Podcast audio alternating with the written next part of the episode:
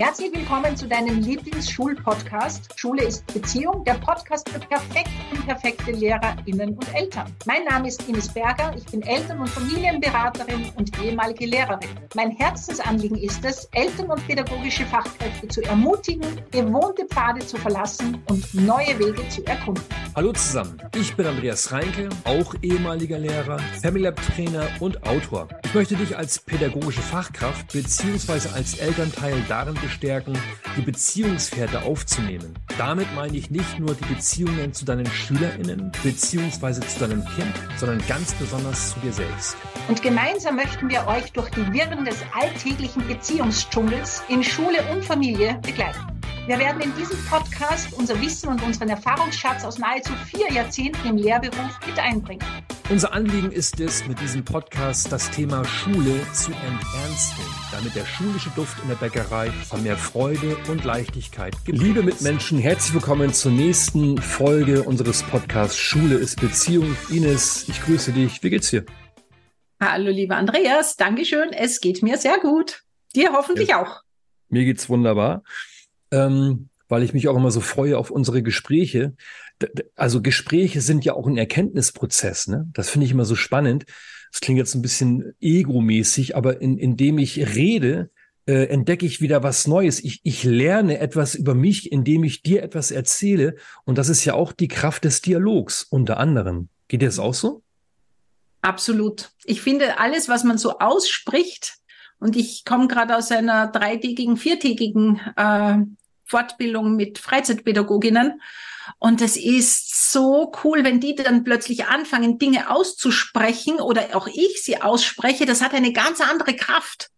Ja, so ein, ah, es ordnet sich irgendwie neu, weil dann fragt der andere nach, wie meinst du das? Und da muss man nochmal reflektieren. Also ich finde das einfach, ja, das ist, es, das ist Lernen für mich. Das ist, das ist, das ist Lernen, ja, das ist Lernen. Und Ines, ähm, wir wollen heute genau über dieses nicht ganz so unwichtiges Thema sprechen, gerade in Bezug auf das Thema Schule, Lernen. Was ist das eigentlich für ein Ding, ne? Und ich muss kurz berichten äh, von einem Erlebnis, das ist, oh, ich, ich glaube, das ist mittlerweile 20 Jahre her. Ich komme ja aus dem Norden, ja, und ich habe lange Zeit in Sachsen als Lehrer gearbeitet und seinerzeit in Sachsen fragte mich mein Schulleiter, Mensch, Andreas, kannst du nicht mal nach Kiel, also in den Norden fahren? Da ist ein Schulleitungssymposium zum Thema Lernen. Und ich habe gejubelt und bin nach Kiel gefahren. Und in dieser Auftaktveranstaltung habe ich Tränen gelacht. Warum?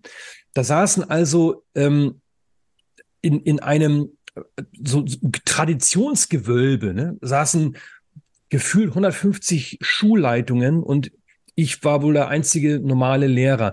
Und der, der Moderator, der ging mit einem Mikrofon durch die Reihen und sprach die Schulleitungen mit der Frage an, was ist Lernen?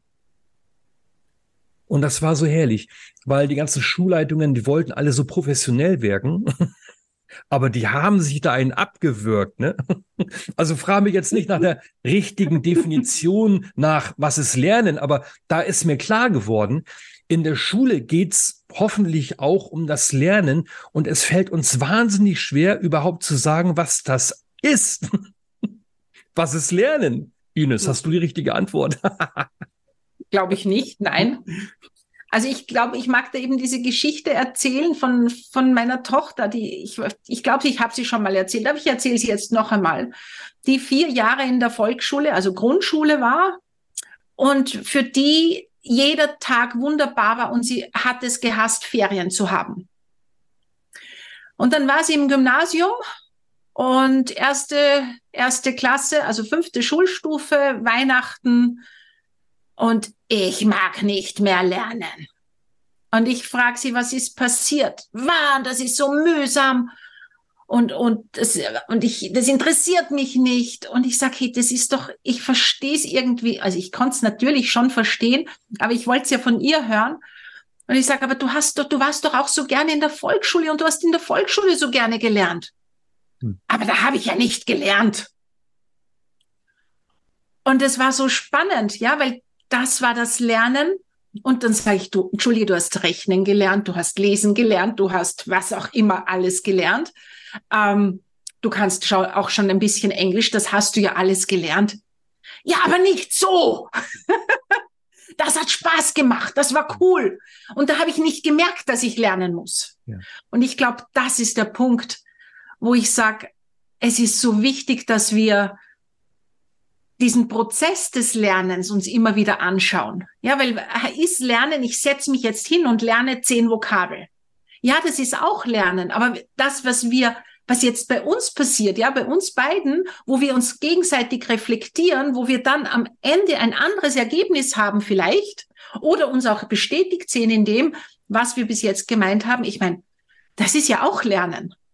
Und das ist das, wo es aber dann so leicht geht, ja, und man weiß ja aus der Gehirnforschung und Lernforschung, je entspannter dein Gehirn ist, umso besser lernst du. Und umso mehr Freude macht's und umso besser, ja, wird's auch im, im Gehirn verankert. Wobei ich hinzufügen, hinzufügen möchte, also entspannt finde ich im Sinne von, der Stresspegel darf nicht hoch sein. Ja, also wenn wir, wenn wir so völlig erschlafft darum liegen, dann lernen wir auch nicht so intensiv. Ne? Also es muss, was, was ich gelernt habe äh, als Mensch, ähm, ist, ich kann mich nicht, ich kann nicht lernen und mich gleichzeitig verteidigen. Mhm. Wenn ich im Überlebensmodus bis, bin, und das war ich als Schulkind sehr, sehr oft, mhm. ähm, da kann ich mich nicht auf die Inhalte einlassen. Ja, mhm. ich, ich sage immer, jedes Lernen ist auch eine Lernbeziehung das heißt, hier gibt es auch wieder ein Was und ein Wie, ja, wie in jeder zwischenmenschlichen Beziehung. Das Was ist möglicherweise, keine Ahnung, äh, Satzglieder oder binomische Formeln. Und die Frage ist, wie? Wie widme ich mich dem Was? Ja, und wenn dieses Wie geprägt ist von Angst und Druck und äh, ich könnte scheitern und da im Nacken ist, ein, ist eine Lehrkraft, die mit dem äh, Zeigefinger wedelt, ja, dann kann ich mich nicht gut auf das Was einlassen. Ne? Und das, wir sprechen auch von diesem Beifang lernen, ja. Also wir lernen dann die Angst mit und so weiter. Und das wird aus meiner Sicht zu wenig in den Blick genommen. Und als du gerade erzähltest von, von deinen Erfahrungen, dachte ich, ah, kann es sein, dass heute unser, unser Erwachsenenverhältnis zum Thema Arbeit ähm, hier vielleicht auch, sag ich mal, so eine Art Ursprung hat. Ja, also Lernen muss wehtun, sonst mhm. ist es kein Lernen. Mhm. Arbeit muss wehtun, ja, sonst ist es nicht seriöse Arbeit. Qualität kommt von Qual. So mhm. haben wir schon oft drüber gesprochen. Und wir wissen ja heute, und das ist keine Privatmeinung, ähm, Lernen kann also ins Laufen kommen, wenn wir gut bei uns sind, wenn wir nicht Angst haben, wenn es einen Lebensweltbezug hat. Wenn du jetzt in diese Podcast-Folge gekommen wärst und gesagt hättest, Andreas, heute will ich mit dir über Stricken sprechen, mhm. ähm, hätte ich wahrscheinlich freundlich gegrinst und gesagt, gerne. Was interessiert mich nicht. Und was mich interessiert, lerne ich auch nicht. Mhm. Willst du über Stricken reden, Ines? Oder? Können wir gerne, aber wenn es dich nicht interessiert, ist es nicht lustig. Sinnlos, ne? ja, aber tatsächlich ist es doch die Realität. Ja. Die Realität an den Schulen, aber auch zu Hause. Ja, wo, wo die Eltern ihren Kindern versuchen, etwas und oder die LehrerInnen, den, den Schülerinnen etwas versuchen beizubringen, was sie vielleicht selber als sinnlos empfinden, weil das gibt's ja auch. das darf man jetzt auch nicht so äh, schweigen. Also ich kann jetzt nur von mir sprechen. Hoffentlich ist es bei den anderen besser, aber vielleicht war es auch bei dir anders. Aber es gab einfach Stoffgebiete, die habe ich weder in Mathematik noch in Latein so prickelnd gefunden. Ja, und ich mag ja so gern dieses, diesen Vergleich mit deinen Satzgliedern. Wenn das immer so viel Spaß bringen würde, dann würden wir das auch am Abend machen. Ja. Sondern ja. das ist einfach etwas, was dazugehört. Und gleichzeitig, glaube ich, geht es wirklich darum, sowohl als auf Eltern als auch auf Lehrerinnenseite zu sagen, hey, wie können wir den Kindern das, was sie eben ja, lernen müssen, unter Anführungszeichen, so beizubringen, dass sie eben zum Beispiel keine Angst haben müssen. Und jetzt nicht nur die Angst vor den Eltern oder LehrerInnen, sondern auch vielleicht von ihren MitschülerInnen. Ja, weil ich habe nicht wenige SchülerInnen gehabt, die, die gesagt haben, ja, die, die mündliche Mitarbeit war schlecht. Und wenn du gefragt hast, warum, ja, sie wurden mal ausgelacht. Und es wurde nicht kommentiert und nicht gesagt, hey, hör auf damit. Ja, sondern das tun wir nicht. Wir dürfen Fehler machen und es ist wichtig, dass man nachfragt. Und ich glaube, das ist so wichtig, diese, diese Atmosphäre zu schaffen, zu Hause und in der Schule, damit Lernen gelingen kann. Und nein, das heißt nicht, ich chill mir eine Runde ab und dann ist alles in meinem Gehirn drinnen. Nein, das kann auch und darf auch anstrengend sein. Auch das gehört dazu. Die mhm. Frage ist immer, wie anstrengend ist es und wie lange dauert diese Phase? Und habe ich dazwischen auch wieder Pausen, um mich zu entspannen? Ja, das ist äh, total schön und wichtig, dass du das ansprichst. Es darf auch anstrengend sein. Ja, mhm. also ich bin, manchmal werde ich gefragt, Andreas, bist du echt der Meinung, ähm, dass die Kinder sich in der Schule jetzt nicht mehr anstrengen sollen? Sag ich, wie, wie, hey, wie kommst du darauf? Ja, mhm. also ich finde es großartig, wenn Menschen Ehrgeiz entwickeln können und auch manchmal den Schweinehund, den inneren, überwinden können. Also ich habe drei Bücher geschrieben und äh, also niemand sollte davon ausgehen, dass ich äh, da über letztlich über Monate immer freudestrahlend vor meinem Laptop saß. Das, das ist ein zutiefst äh, also auch manchmal deprimierender Prozess, weil dann, am nächsten Tag liest du es durch und denkst, das war alles scheiße. und dann machst du weiter, ja. Ja. Mhm. Ähm, aber das nur kurz als Ausflug. Ich bin ja ein großer Freund der pädagogischen Salutogenese. Was mhm. heißt das? Ich habe für mich festgestellt, ähm, dass ich lange Zeit sozusagen Schulentwicklungsfragen gestellt habe und damit auch Fragen nach dem effektiven, sinnvollen Lernen vor dem Hintergrund dessen, was nicht gut gelingt an unseren Schulen.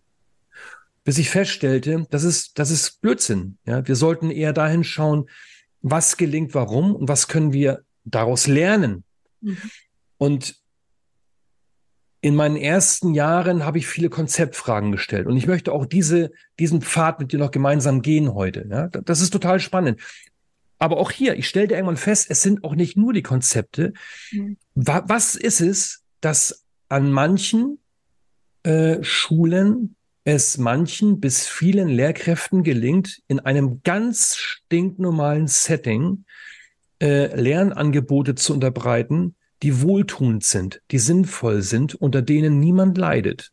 Mhm. Ja, da ist, da wird kein Feuerwerk abgebrannt, da wird eigentlich ganz normal Unterricht gemacht und denen gelingt es. Und damit meine ich jetzt nicht, dass die SchülerInnen äh, salutieren oder was oder gute Noten schreiben, sondern man, man spürt in solchen Räumen, ey, da ist, das ist, ich weiß auch nicht genau, was es ist. Der Duft in der Bäckerei, das ist Magie, ja, obwohl die nichts Besonderes eigentlich tun. Kennst hm. du das auch? Ja, und vor allem, dass ich kenne das in auch in Stunden, also das habe ich auch beobachtet bei, bei Kolleginnen. Ja. Also ich hatte eine ganz, ganz tolle Betreuungslehrerin in meinem ersten Schuljahr, als ich unterrichtet habe die hat Geschichte unterrichtet und es war reiner Frontalunterricht. Mhm. Und die Schüler sind gesessen mit solchen Ohren und auch ich, ja. Also das war Geschichte erzählen. Mhm. Im besten Sinne. Das heißt, so wie du das sagst, das, es geht nicht ums Konzept, ja, Frontalunterricht ist schlecht. Es geht um dieses, ja, um diese Begeisterung zu versprühen und, und auch wenn ich manchmal vielleicht nicht begeistert bin, das auch wieder authentisch zu sagen, ja, das ist jetzt auch gerade nicht mein Lieblingsfach.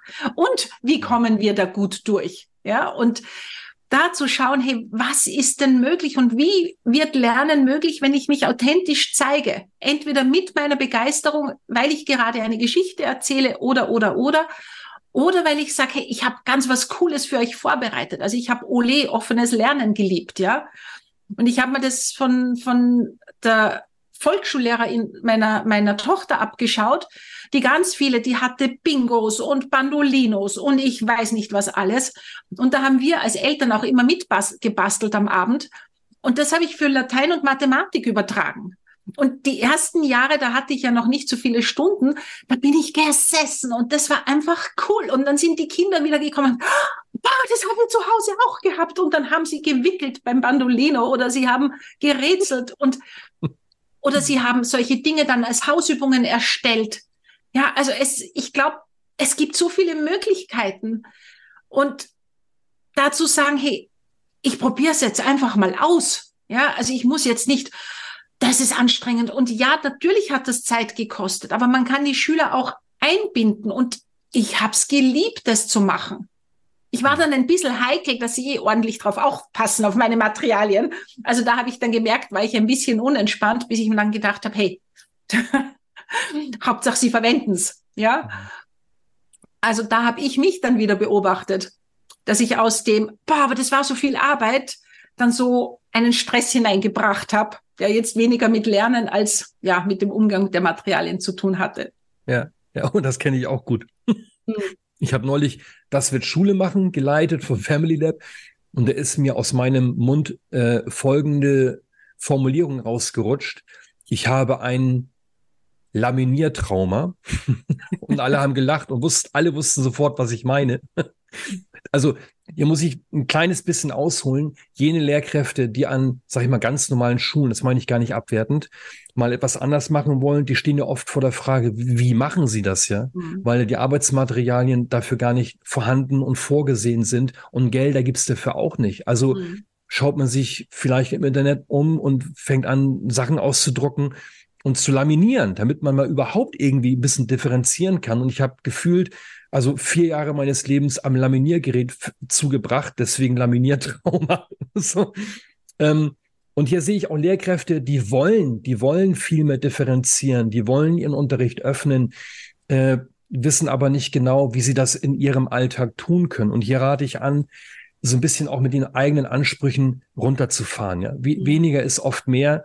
Man muss nicht immer gleich aus dem Nichts äh, eine anregungsreiche Lernumgebung machen. Das, das geht oftmals einfach gar nicht, ähm, sondern man kann hier und da mal etwas anders machen. Ja, und mhm. nochmal entscheiden, und das sagst du ja auch, ähm, ist noch wieder die Beziehungsatmosphäre an sich das Wichtigste, und das habe ich in meinem dritten Buch geschrieben, was ist die wichtigste Voraussetzung für eine Schule des Miteinanders, für eine gute Schule? Das klingt so banal, dass es mir fast peinlich war, das aufzuschreiben. Das Wichtigste ist, da sind Lehrkräfte, die junge Menschen mögen. Mhm. Punkt. Und da kommt erstmal gar nichts. Mhm. Ja. Und wenn man mir darüber diskutieren will, kann das gerne tun. Aber da, äh, das ist für mich nicht verhandelbar. Mhm. Oder? Was, wie siehst du das? Ja, und das, das, also das sind die Erfahrungen, die du und ich gemacht haben. Und du hast es in deinem Buch festgeschrieben. Aber es gibt ja auch die große Hattie-Studie. Ja, die ist jetzt schon einige Jahre her. Also diese Meta-Studie, wo rausgekommen ist, das Allerwichtigste ist die Beziehung. Ja. ja, und wenn die passt, dann ist das Konzept und dieses und jenes nicht unwichtig, aber nur zweitrangig. Und ich glaube, da dürfen wir wirklich immer wieder, und die Beziehung fängt mit der Beziehung zu mir an. Mhm. ja, wie gehe ich mit mir um? Wie, also auch da, wenn ich dann ja, sind wir im Prinzip eh beim Thema, aber weil ich das vorher erzählt habe, dass ich mich dann so als unentspannt erlebt habe, ja, weil ich ja so viel Zeit in diese Materialien. Und dann habe ich mir gedacht, ja, aber das macht ja überhaupt keinen Sinn. Jetzt bin ich erst recht wieder unentspannt, weil ich eben so viel Zeit investiert habe. Und ich, ich weiß nicht, ob ich das schon erzählt habe, aber irgendwann bin ich ja wieder mal in einer Supervision gewesen und habe mich beklagt über diese Arbeitsblätterflut, die ich da immer erstellen muss, ja, und, und so. Und meine Supervisorin ist keine Lehrerin und die hat dann gesagt, äh, haben Sie keine Schulbücher? und ich habe gesagt, äh, schon. Und warum erstellen Sie dann so viele Arbeitsblätter? Und dann war es mal so, mhm, mhm. naja, weil keine Ahnung, es das und das und das nicht gibt. Und dann hat sie gesagt, machen Sie das gerne? Sage ich ja manchmal, aber oft auch nicht. Warum tun Sie es dann? Ja, und lauter diese Fragen, mit denen du dich sonst, also ich mich nie konfrontiert habe. Hm. Und dann in diesem Befragungsprozess, und jetzt sind wir wieder am Anfang, ja, mit diesem Austausch im Dialog, in der Supervision, habe ich gelernt über mich, dass ich immer dann, wenn ich viele Arbeitsblätter produziert habe und wenn ich wirklich so fertig war, so, äh, ja, mhm. dann habe ich mich als gute und tolle Lehrerin empfunden. Ja, meine Geschichte. Ja, mhm. dann bin ich fleißig, dann habe ich mein Bestes gegeben, dann pfeife ich aus dem letzten Loch. Es geht mir zwar nicht gut und ich bin mürrisch, aber dann habe ich quasi das Lob verdient. Und das war mein Glaubenssatz. Leistung muss wehtun. Ja, und dann kam unsere Tochter und, und unser Sohn und du hast das Gefühl gehabt, die haben gute Noten, aber die leisten nichts. Ja, und dann hat sich das begonnen, irgendwie so zu vermischen und dann auch wieder auseinander zu dröseln, weil die einfach anders gelernt haben. Ja, weil die sich nicht anstrengen mussten. Einerseits, weil sie sich leicht gelernt haben und weil Aufpassen gereicht hat, zumindest einige Jahre lang. Und ich konnte ganz schwer als Mutter damit umgehen, dass meine Kinder sich nicht anstrengen müssen. und, oder gefühlt nicht so, wie ich mich damals anstrengen musste. Ja, und da habe ich über mich gelernt, dass es einen neidigen Teil in mir gab, der sich das auch gewünscht hätte, sich als Jugendliche weniger anstrengen zu müssen, um mindestens so gute Noten oder halb so gute Noten zu bekommen. Und das habe ich über mich gelernt. Und das ist so wichtig, das zu erkennen, hm. um äh, so einen Glaubenssatz auch ein bisschen zu befrieden, weil Natürlich hat das Auswirkungen auf die Art und Weise, wie ich mit SchülerInnen in Beziehung gehe und wie ich ihre Leistungen einschätze und wie ich Lernen sehe und so weiter.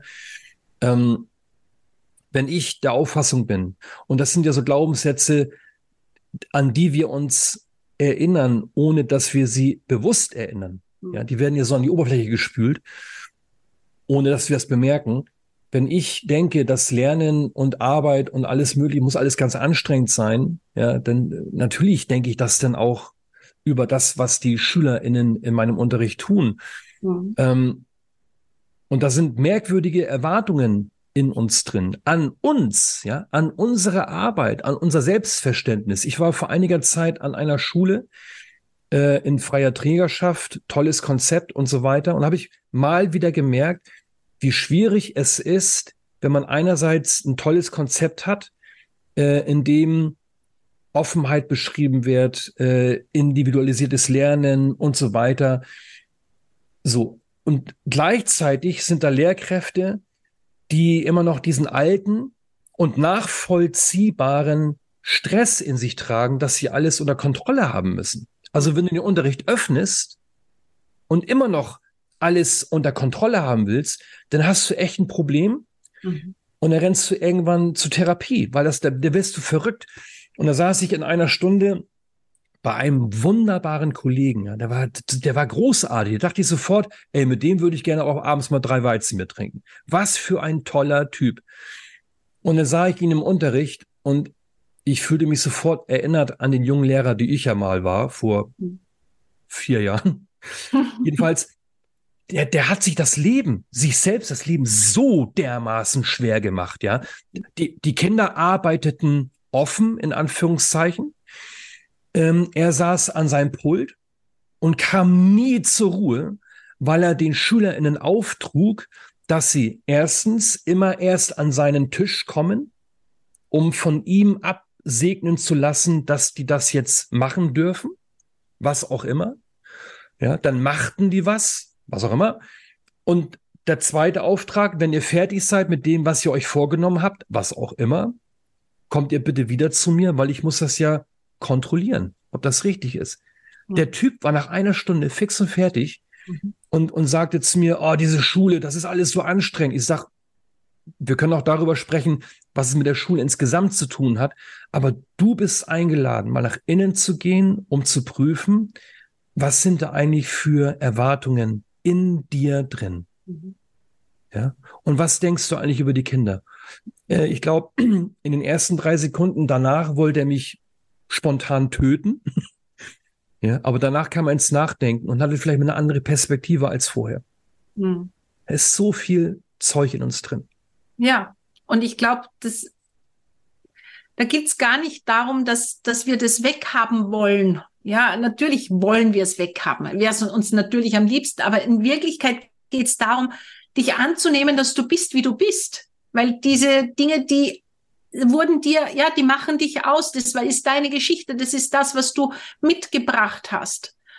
Und ich habe eine Kollegin gehabt, die hat immer gesagt, und diese Glaubenssätze, die gehören einmal im Jahr zum TÜV. Ja, also wie ein Auto in Österreich zum Pickerl. Ja. Zu überprüfen, sind die noch hilfreich, förderlich, tun mir die gut? Und sonst darf ich lernen, die loszulassen, Stück für Stück für Stück. Und um zu meinen Arbeitsblättern zurückzukommen, dieses, dieses Gefühl, frei entscheiden zu können. Also als ich erkannt habe, woher das kommt, habe ich gelernt, Stück für Stück so einen Faden von dieser Marionette quasi abzuschneiden, die ich mhm. damals war und zu sagen, okay, will ich dieses Arbeitsblatt jetzt machen? Ist das notwendig? Macht es mir Freude oder gibt es eine fertige Alternative? Habe ich vielleicht letztes Jahr schon sowas erstellt und darf einfach nachschauen? Also es gibt ja so viele Möglichkeiten. Und ich glaube, das Schlimmste ist wirklich, wenn wir nicht merken, wie sehr wir uns antreiben, weil es uns einfach nicht bewusst ist und dann ja, sind wir so ein Opfer unseres Rucksacks, den wir mitschleppen und kommen gar nicht auf die Idee, mal stehen zu bleiben und zu sagen, okay, macht es überhaupt Sinn, was ich da gerade tue? Und mhm. erlaube ich mir, das vielleicht auch zu ändern? Und dafür braucht es einfach, so wie du das von dem Kollegen erzählt hast, den Austausch. Ja, da braucht es den Input von außen, da komme ich normalerweise, ja, wahrscheinlich irgendwann kommt man schon drauf, aber viel, viel schwerer, als wenn du mal so eine schlaue Frage, die vielleicht im ersten Moment auch richtig unangenehm ist, von außen dazu bekommst. Ja, ja. Und dann wird aus einer Entweder-Oder-Diskussion ein Möglichkeits- Dialog mhm. oder ein Möglichkeitsraum. Mir geht's, ich glaube dir auch nicht, mir geht's nicht darum, jetzt zu sagen, dieses Konzept oder das ist das Richtige, entweder frontal oder das, entweder wir verlangen was von den SchülerInnen oder wir lassen sie machen, was sie wollen. Das sind Diskussionen, die können wir uns sparen. Die sind einfach sinnlos, ja. Man kann auch als guter, ich muss grinsen, Reformpädagoge zu SchülerInnen sagen, ähm, in diesem Schuljahr geht es unter anderem um diese Themen. Und ich freue mich darauf, mit euch diese Themen anzugehen. Ja, wir versündigen uns nicht an der Idee der Reformpädagogik, wenn wir auch mal was ansagen und vorgeben. Aber auch hier nicht entweder oder. Ja, es ist aus meiner Sicht eine gute Mischung in einem, also in einer guten Atmosphäre. Und ich selbst habe als, als Lehrer sowohl Frontalphasen schätzen gelernt, unter bestimmten Voraussetzungen, aber eben auch ähm, Phasen des wirklich offenen Lernens. Und ich meine hier nicht Willkür und Anarchie. Ein offenes, vielleicht sogar freies Lernen muss gut strukturiert sein, muss einen sehr guten Rahmen haben. Und wenn das gut strukturiert ist, dann sehe ich mich noch wie, also Kaffeetasse in der Hand.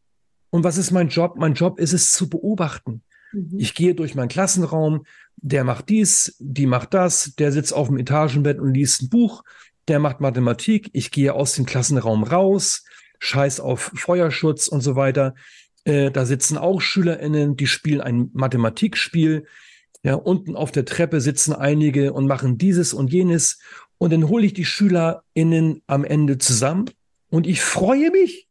Mhm. Und ich feiere das, was passiert ist. Und ich habe viel mehr von dem mitbekommen, als das, was ich in vielen endlosen Frontalstunden erlebt habe. Und nochmal, es ist kein Anti-Frontal-Unterrichtsding. Ne? Es ist, es ist für mich so beides. Und eine kleine Episode noch. Wenn, wenn es uns gut geht, dann kriegen, haben wir manchmal auch gute Ideen. Aus dem Nichts. Ich hole meine Gruppe zusammen und aus dem Gespräch an sich äh, entstand das Thema, warum können eigentlich Schiffe schwimmen? Warum? Ich sag, ja, ich habe mal irgendwas gelesen, aber im Moment, ich, ich schaue mir es bis morgen an.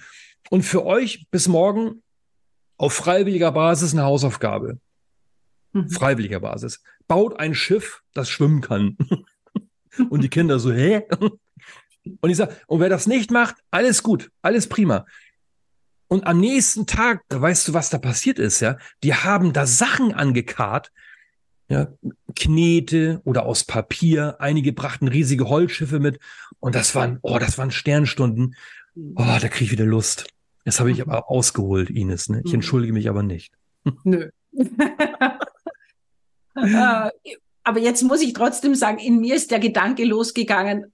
Ähm, ich habe das oft von Eltern erlebt. wenn das nicht gut kommuniziert ist, dann kriegen die Eltern zu Hause die Krise. Ja. Bau ein Schiff, das schwimmt. Oh, wie machen wir das? ja. Ich glaube, auch da ist ganz, ganz wichtig, also so quasi, das kam ja ganz nicht selten, der, der spinnt ja, ja, oder die spinnt ja, was, was will denn die? Ich glaube, ja. ganz wichtig ist auch da dieser Kontakt zu den Eltern. Ja, damit die eben auch ihren Kindern vertrauen, dass das, was sie erzählen, auch stimmt, dass das zum Beispiel freiwillig ist, dass du nicht musst. Ja, also ich glaube, diese, dieses Lernen, von dem wir ja jetzt ausgegangen sind und ein bisschen, ja, so hin und her, weil es, es ist einfach so komplex. Hm. Ja, und dann, dann lernen auch die Eltern loszulassen und ihrem Kind zu vertrauen. Auch das gehört dazu. Ja, dass ein Kind es schafft, in seinem Tempo auch die Dinge aus der Schule mitzubringen und vielleicht auch mal was in die Schule, ein Boot hinein zu, mitzubringen, das vielleicht nicht schwimmt. Und die Erfahrung mhm. zu machen, hey, aber Herr Reinke hat mich jetzt nicht geschimpft, sondern er hat gesagt, hey, cool, dass du dir was überlegt hast. Und mhm. da diese Erfahrungen zu machen, ich glaube, das ist das, das Tollste, was Menschen machen können, sein zu dürfen, wie sie sind und und jetzt sage ich wirklich bewusst unter Anführungszeichen, trotzdem zu funktionieren und ihre Dinge zu tun. Mhm. Und ich glaube, da, da ist oft so noch, wie du auch am Anfang gesagt hast, dieses Missverständnis. Und ich werde auch immer wieder oder wurde auch dann von Kollegen gefragt, ah, machst du doch offene Schularbeiten? Ja, und da haben deine Kinder jetzt nur mehr Spaß. Und ich sage, hey, nein. Das, das, mhm. da ist so, das, das ist so immer so dieses Entweder-Oder. Und, und das, ganz viele LehrerInnen, die ich kennengelernt habe, die haben dann das Gefühl, sie machen da was, haben alles falsch gemacht. Ja, also mhm. das geht dann so an den Selbstwert irgendwo. Und darum soll es ja überhaupt nicht gehen, sondern darum zu sagen, hey, ich probiere was Neues aus. Unterrichten darf auch mir Freude machen und dafür probiere ich was aus und ja, ändere etwas in mhm. kleinen, kleinen Babyschritten. ja. Und da dürfen wir die Eltern mitnehmen. Mhm. Und das kommt mir so leicht über die Lippen. Ich weiß aber auch, dass es vielen Lehrkräften in der Praxis total schwer fällt, Eltern mitzunehmen und zu begleiten. Äh, auch hier ein Grund ist, viele sind darauf nicht vorbereitet worden. Das zweite ist, viele Lehrkräfte haben schlicht und ergreifend Angst vor Eltern. Mhm. Und das dritte ist, es gibt immer noch diesen schulübergreifenden Glaubenssatz, je weniger Elternkontakt, desto besser. Mhm. Ja, und mit Eltern sprechen wir es dann, wenn etwas daneben gegangen ist. Das ist, das ist Humbug. Also mhm. wir dürfen bitte ähm, Eltern regelmäßig einladen, äh, um nicht nur über Orga zu sappeln, sondern über das, was in der Schule passiert, aber nicht als Rechtfertigungslehre. Ja, mhm. das ist nicht Eltern begleiten. Das habe ich auch erlebt. Ja, da mhm. stellen sich Lehrkräfte hin, bauen einen Wall aus Argumenten auf. Und liebe Eltern, Sie müssen dann auch vertrauen. Sie müssen uns schon vertrauen, wenn wir jetzt offen arbeiten. Mhm. Also das ist so paradox. Ja. also hier dürfen wir die Eltern wirklich gut begleiten. In dem Wissen darum, dass es auch für die Eltern total ungewohnt ist. Der Witz ist ja, ich habe bestimmt drei, vier Jahre lang ganz normal Unterricht gemacht. Und damit sage ich jetzt nicht schlecht oder so. Ich will nur sagen, in der Zeit, in der ich ganz normal Unterricht gemacht habe, haben Eltern nie nachgefragt, Herr Reinke, warum machen Sie das eigentlich so? Was ist der pädagogische Hintergrund? Nie, weil es normal ist. Ja. Mhm. Aber in dem Moment, in dem wir etwas anders tun als bisher, ähm, mhm. da kommen die Fragen. Mhm. Ja, ich habe mal versucht, ich habe Salzstangen mitgebracht in den Mathematikunterricht und habe dann zu den Kindern gesagt, stellt euch vor, das ist jetzt eine Zehnerreihe. Ja, beißt mal acht ab. also ob das, da saß eine Mutter dabei zum Hospitieren. Danach rannte die zur Schulleitung. Ne? Herr Reinke, der, der macht da Blödsinn. Also mhm. Eltern begleiten heißt mit Eltern im Dialog sein. Und das ist mhm. nochmal, das ist nicht sie mit Argumenten überfrachten, das ist nicht ein Schutzschild aufbauen, das ist nicht mit dem Zeigefinger, sondern das ist der Dialog an sich. Ja? Mhm. Wie geht's Ihnen, Frau Schmidt, damit, ähm, dass wir das so machen? Mhm. Ja, ich habe da so ein bisschen Angst vor. Okay, kann ich für und so weiter. Mhm. Ja. Das ist schön, ja. Und ich mag noch dazu sagen, weil du hast drei Punkte genannt. Lehrer haben Angst vor Eltern, Eltern haben auch Angst vor Lehrern. Ja, ja, ja. ja. Also das geht ja in beide Richtungen. Ja, ich mache gerade diese viertägige Fortbildung Dialog im Eltern, also mit Eltern. Und das ist, ja, das ist, da kommt immer wieder, ja, Eltern haben schlechte Schulerfahrungen gemacht, dann werden sie hinzitiert hm. und so weiter. Vielleicht sollten wir darüber auch mal reden. Elternsprechtag, Eltern, Elternabende, solche Dinge. Oh ja. Das, glaube ich, würde jetzt hier den Rahmen sprengen. Aber es geht wirklich darum, ja. ja gemeinsam lernen zu wollen. Und dafür braucht es den Dialog und dieses Miteinander. Und ich darf mich da gut, gut kennenlernen. Äh, ja, welches Unbewusste da so in mir manchmal die, ja. ja, die Fäden zieht. Und dann darf es auch mir besser gehen und ich darf lernen, neue Dinge auszuprobieren und ja, den schönsten oder einen der schönsten Berufe dieser Welt hoffentlich bis zur Pensionierung in Freude auszufüllen ja. und zu erfüllen und ja, die Kinder zu begleiten beim Heranwachsen. Ines, bevor wir die Runde jetzt hier vorübergehend äh, pausieren, äh, noch eine, eine persönliche, also vielleicht auch eine private Frage an dich zum Thema Lernen. Gibt es etwas in deinem Leben außerhalb deines beruflichen Wirkens? Etwas, was du gerade bewusst angehst im Sinne von, das lernst du gerade? Gibt es da irgendwas? Ich lerne gerade ähm, wirklich ganz bewusst auf meinen Körper zu hören. Sei es jetzt beim Thema Essen, sei es beim Thema Bewegung, immer wieder zu beobachten, was tut mir jetzt gerade gut. Und das ist, das lerne ich schon sehr lange.